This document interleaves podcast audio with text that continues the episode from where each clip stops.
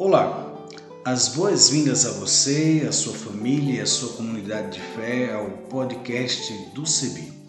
Este podcast vai ao ar todas as sextas-feiras a partir das 16 horas e tem a finalidade de refletir sobre o Evangelho do domingo. Oi, tudo bem? Espero que sim. Quero convidar você a aderir à hashtag para todos verem. Vamos nessa? Vamos juntos? Eu sou Isaías Torquato, reverendo anglicano da paróquia anglicana São Felipe, na cidade de Goiânia, estado de Goiás, da Diocese Anglicana de Brasília. Aderindo à hashtag para todos verem, permita-me fazer a minha autodescrição. Eu sou pardo, tenho cabelos crespos e encaracolados, uso barba e também uso óculos. E vou estar com vocês semanalmente apresentando outras pessoas que farão as narrativas das reflexões bíblicas e também lendo os textos produzidos por essas teólogas e teólogos a partir da reflexão do domingo. Nós vamos partilhar com vocês reflexões bíblicas produzidas por teólogas e teólogos de vários lugares do Brasil e do mundo. Venha conosco. Vamos nessa caminhada comum, esperançar tempos novos para fortalecer a vida.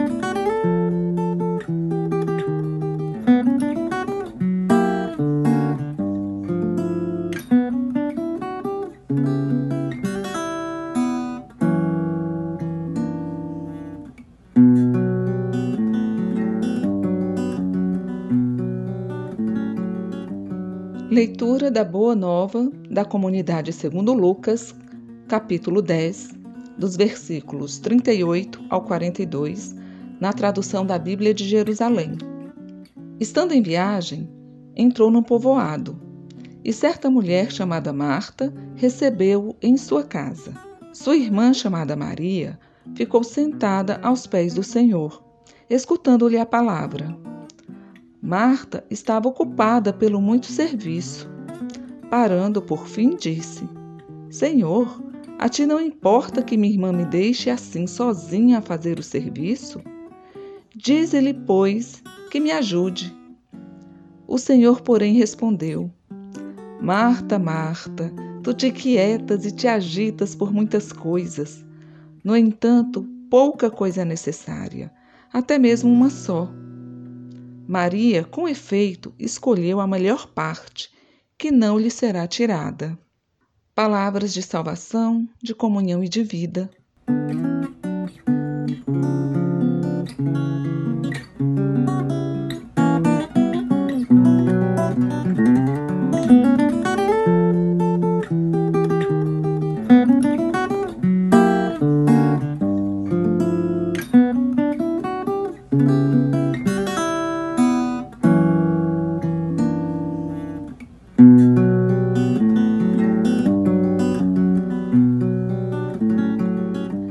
Vamos refletir um pouquinho sobre esse texto.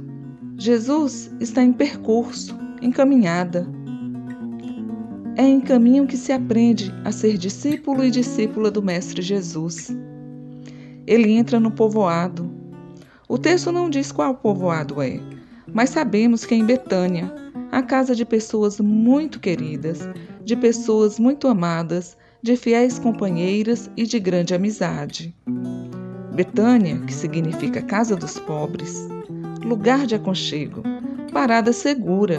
Ali, com certeza, afeto, hospitalidade, cuidado e amor Jesus teria em abundância.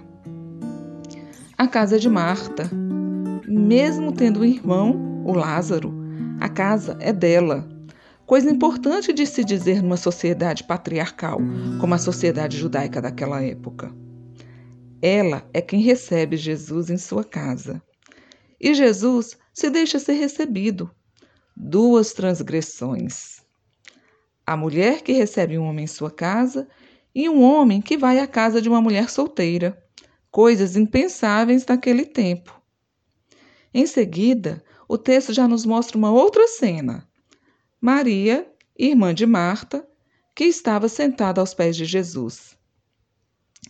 A posição de Maria ela é bem significativa, pois é a posição do discipulado em relação ao seu mestre. Isso de acordo com o método rabínico de ensinamento. O gesto de sentar-se aos pés não quer dizer adoração nem devoção, como muitas interpretações afirmam. Sentar-se aos pés para escutar quer dizer ser discípulo ou discípula.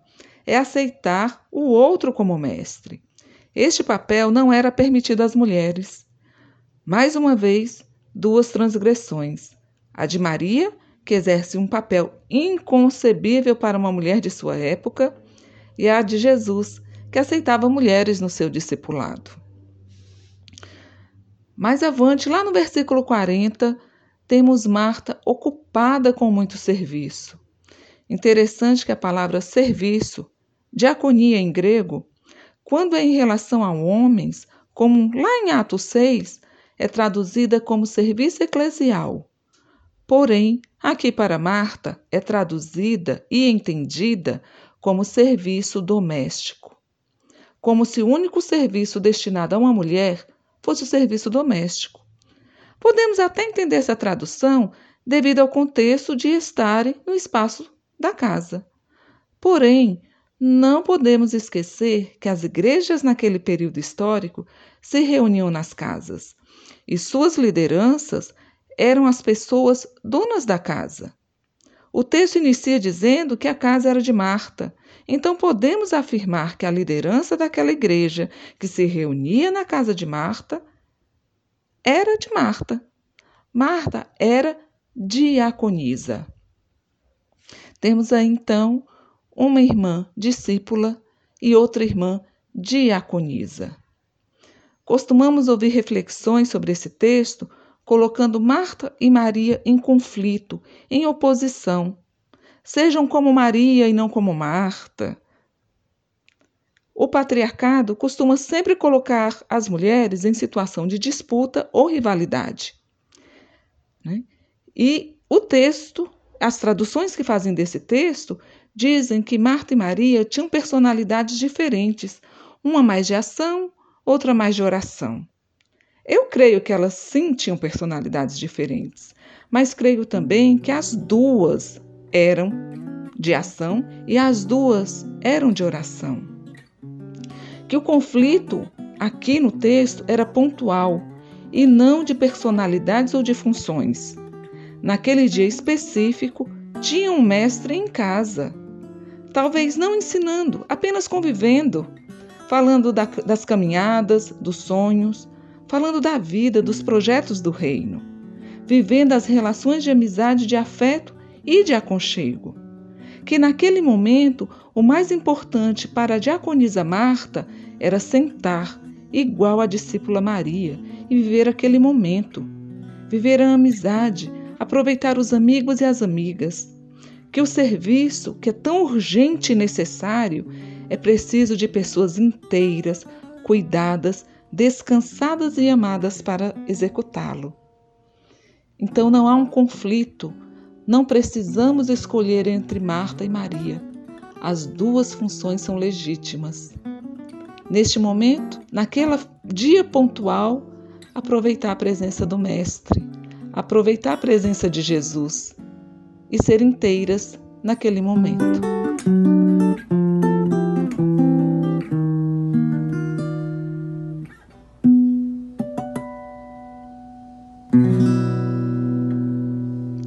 Sou Ana Selma, mulher cis negra, cabelos encaracolados, hoje muito mais grisalhos do que pretos. Falo de Fortaleza e sou do Cebi Ceará.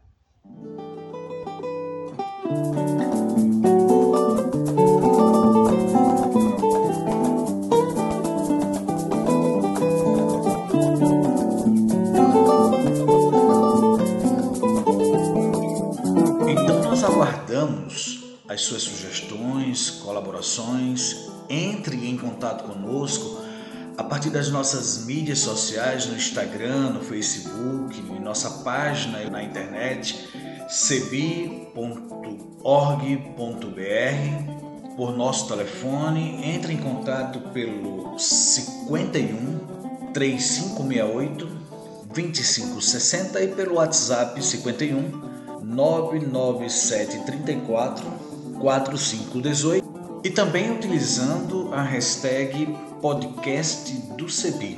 Até o nosso próximo encontro.